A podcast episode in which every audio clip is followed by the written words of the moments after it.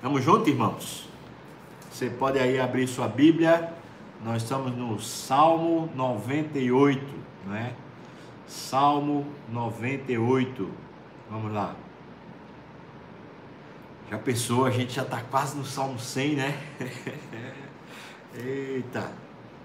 Quem imaginou, né? Salmo 98 trata da a justiça do Senhor, né?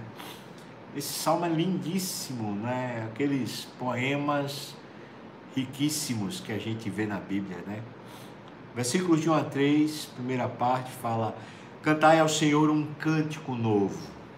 Pois bem, mais uma vez eu falo para você que a expressão de cântico novo na Bíblia não é tanto que a melodia seja nova ou a letra seja nova, mas que fale da novidade de vida, a nova vida que Deus dá para a gente. É, é, isso, né? Então, cantar ao Senhor um cântico novo, porque Ele tem feito maravilhas, né? É, é, são essas maravilhas de Deus que têm que ser cantadas. A sua destra e o seu braço santo lhe alcançaram a vitória. As maravilhas de Deus são representadas por, pela vitória de Deus contra principados, potestades, dominadores desse mundo tenebroso, né? Então a sua destra e o seu braço forte alcançaram para Deus a vitória. E, e sabe quem recebe os louros, os prêmios, quem recebe o despojo? Somos nós, né? Nós é que passamos a ter uma vida boa, tranquila, à medida que Deus vence o mal, vence o maligno. Então, louvado seja Deus, né? O Senhor fez notória a sua salvação, ele manifestou a sua justiça perante os olhos da nação. Lembrou-se da sua misericórdia e da sua fidelidade para com a casa de Israel. Todos os confins da terra viram a salvação do nosso Deus. Então a celebração aqui é porque Deus interveio, né? fez alguma obra de justiça diante dos povos vizinhos. Eles devem estar celebrando alguma vitória, algum momento em que eles estavam certamente prejudicados por causa de alguma opressão dos inimigos e Deus providenciou um alívio, providenciou um novo momento. Então eles estão cantando as maravilhas do Senhor, cantando as boas obras do Senhor, a vitória do Senhor. Louvado seja Deus. Irmãos, a gente pode e precisa orar por isso, não é? A gente, como povo brasileiro, a gente tem vivido tantas vezes debaixo de uma opressão tão grande a gente precisa de alívio, vamos orar por isso, né? Versículo 4, ele fala: Celebrai com júbilo ao Senhor todos os confins da terra. Aclamai, regozijai-vos e cantai louvores. Coisa boa. Celebrar, né? A ideia de celebrar com júbilo é você enaltecer com alegria, você falar para Deus coisas que estão no seu coração trazendo contentamento, né? Todos os confins da terra, aclamai, regozijai-vos, cantai louvores. Uma fonte de, de saúde física, né? Saúde emocional, saúde espiritual, é a gente se contentar com o Senhor, né? E contentar-se com o Senhor é, é, é fé, né?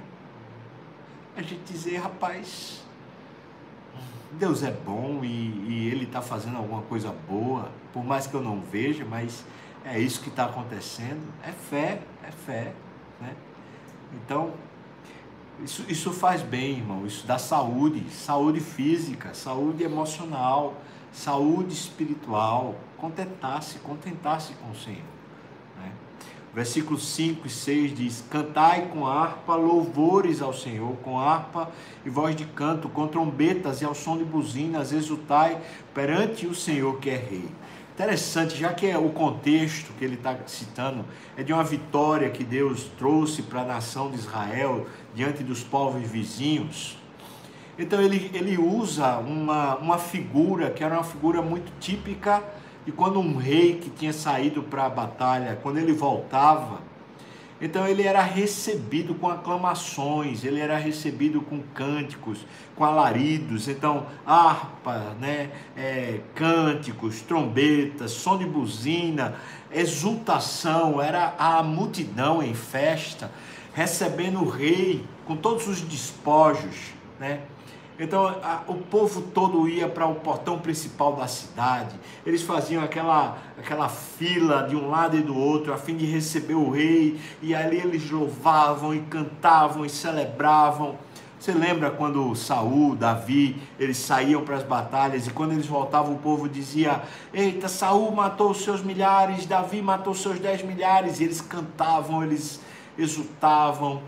Era a vitória do Senhor por mais que eles soubessem que a vitória tinha sido a vitória do rei, mas era a vitória do Senhor. Irmãos, nós como povo precisamos aprender a fazer isso, né? As vitórias que, que, sei lá, que a gente adquira em algum grau, a gente precisa celebrar o Senhor, né? A gente precisa dizer Deus, o Senhor e, e, e fazer festa e celebrar, né? É, a gente aqui na igreja tem uma, uma prática, né, que é fazer a celebração da graça, justamente a gente agradecer a Deus e, e eu esperava que quando a gente acabasse essa, essa pandemia e pudesse voltar ao normal, a gente fizesse aqui um, um culto na rua, feito um Natal na rua, celebrar ao Senhor, porque foi Deus quem nos abençoou, né? O versículo 7 a 9, a parte final, ele começa a falar sobre, sobre a natureza ou sobre as expressões de adoração a Deus que vão para além dos homens, né? Ele fala: ruja o mar e a sua plenitude, o mundo e os que nele habitam, rujam, né? Aquela água que espuma, que faz aquele barulho quando ela está caindo numa cachoeira, aquele barulho ensurdecedor como um rugido, né? Ruja o mar e a sua plenitude, o mundo e os que nele habitam. Os rios batam palmas e juntos cantem de júbilo os montes. Que linguagem bonita, que linguagem figurativa. Mais uma vez ele está falando que todo o cenário, que todos os seres, até os inanimados, que tudo comece a, a louvar e bendizer o nome do Senhor. Na presença do Senhor, porque ele vem julgar a terra julgará o mundo com justiça e os povos com equidade. Será que, né, será que quando Jesus voltar, o grande rei que venceu o pecado, que venceu o diabo, que venceu o inferno, que venceu a morte, que venceu as nossas iniquidades, será que o grande rei Jesus, quando ele voltar, ele será recebido com esse cântico? Eu quero que você pense, porque eu acho, eu acho que é esse cântico que a gente vai cantar, porque ele diz, ele vem julgar a terra. Ele julgará os povos com justiça, ele julgará com equidade. Ele vem e vem julgar a terra. Aleluia! Louvado seja o nome do Senhor. Não é verdade? Ele vem julgar. Então, irmãos, por mais que a gente passe por aquilo que a gente considera humilhação, injustiça, essas coisas que roubam às vezes a nossa alegria e nossa paz, essas coisas vão ter fim. Elas vão ter fim. Às vezes um fim momentâneo aqui, né? A gente passa por momentos bons, momentos de alegria, de vitória, a gente celebra o Senhor, mas vai chegar o dia é que isso não será mais momentâneo, mas isso será perene, eterno. Vai chegar o dia quando o Senhor Jesus voltar e o grande rei trouxer a justiça nos seus lombos e as suas vestes de vitória encherem a terra e finalmente a justiça se torne nosso, o nosso procedimento, a nossa cultura, a nossa vida.